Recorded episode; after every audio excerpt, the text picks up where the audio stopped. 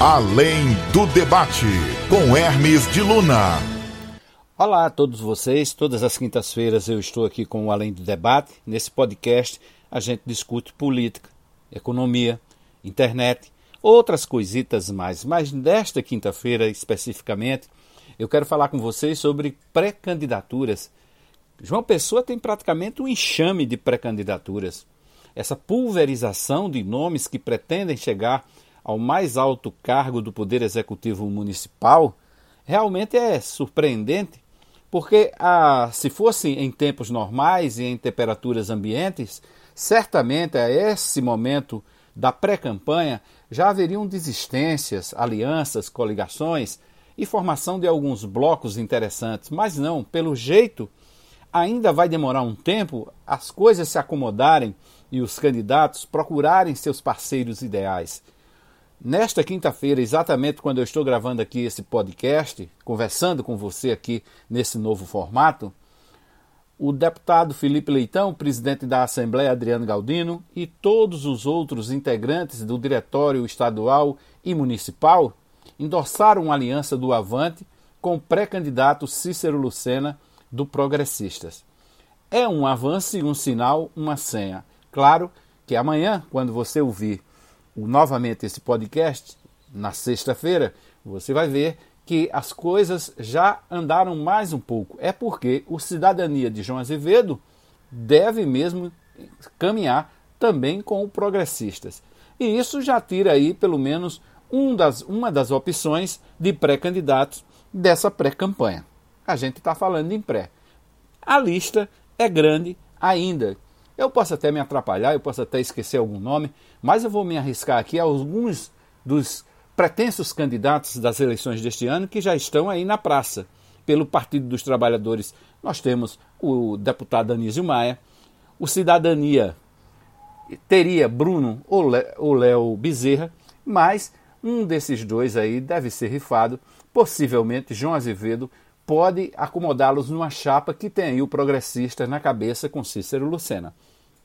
Depois vem Edilma Ferreira, ex-secretária da Educação, que está aí pelo Partido Verde do atual prefeito Luciano Cartacho.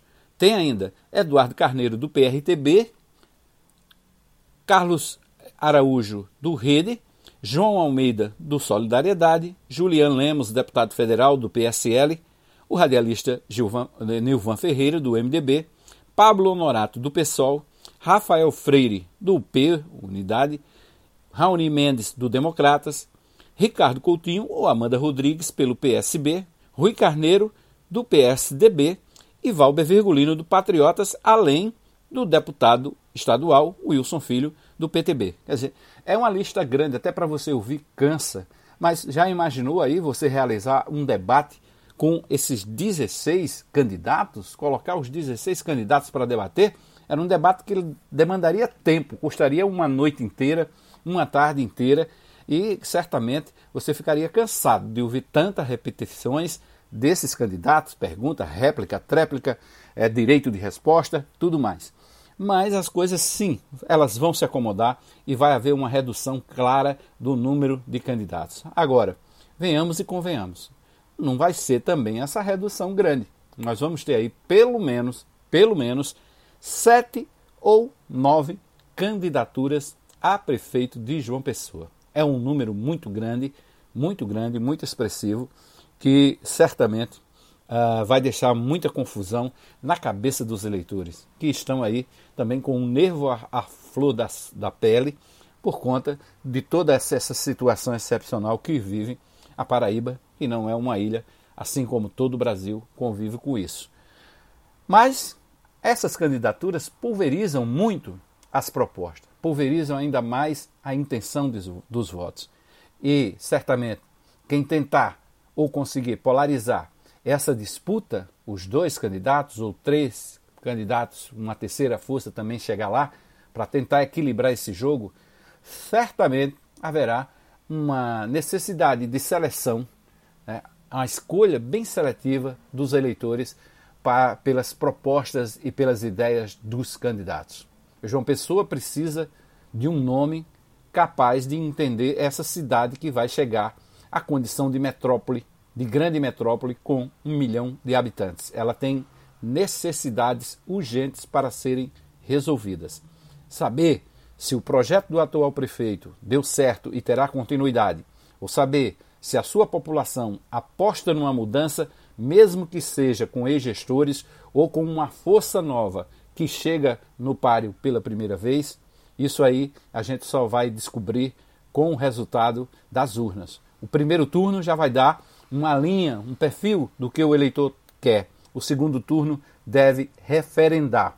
Referendar o que deseja a população de João Pessoa. A gente está falando do maior colégio eleitoral do Estado e que precisa, sim, de uma gestão eficiente, equilibrada e que consiga cumprir pelo menos as promessas de campanha. Você viu aí que no início desse nosso papo, nesse podcast, eu falei no nome de Adriano Galdino, muita gente pode estranhar. Como assim? Deputado estadual Adriano Galdino? Ele é do PSB, ele não é do Avante? Porque ele foi referendar o apoio à pré-candidatura de Cícero Lucena. Basta lembrar você, meu caro amigo, é de que Adriano Galdino espera só uma chance de sair do atual partido, do socialista, para ingressar no Avante. E ele já deixou isso claro, inclusive numa entrevista ao vivo no Correio Debate da TV Correio, ele disse que esperava ser expulso pelo PSB, que o PSB fazia, faria um favor a ele se o expulsasse da legenda. Dificilmente isso vai acontecer. O PSB espera que ele saia, porque aí tem o argumento de tentar buscar um mandato, lembrando-se da infidelidade partidária, cobrando a fidelidade partidária. Mas o deputado também sabe disso, não vai sair agora. Por enquanto, ele está no PSB, mas está com o um pé no avante está avançando nesses entendimentos em nome dessa nova legenda e está querendo fortalecer ainda mais o partido. Essa foi uma senha deixada pelos aliados do governador João Azevedo, até porque o governador João Azevedo disse que espera que todos os partidos de sua base estejam com ele no mesmo palanque, independente do, da decisão que o cidadania adotar, ou de candidatura própria, ou de apoio a outro nome na disputa pelo, pela Prefeitura de João Pessoa. Vai ser um jogo interessante. As pedras estão lançadas, o tabuleiro está se formando. A cada jogada, a gente vai ver sim uma formatação mais concreta de como vai ser essa disputa aqui no maior colégio eleitoral do Estado. E essa disputa deve se refletir por outros colégios eleitorais importantes, a começar de Campina Grande. Vamos esperar. Podcast, além do debate, na próxima quinta-feira com Hermes de Luna. Eu sei que você vai estar me ouvindo e eu estarei de volta na próxima semana. Até lá então. Além do debate.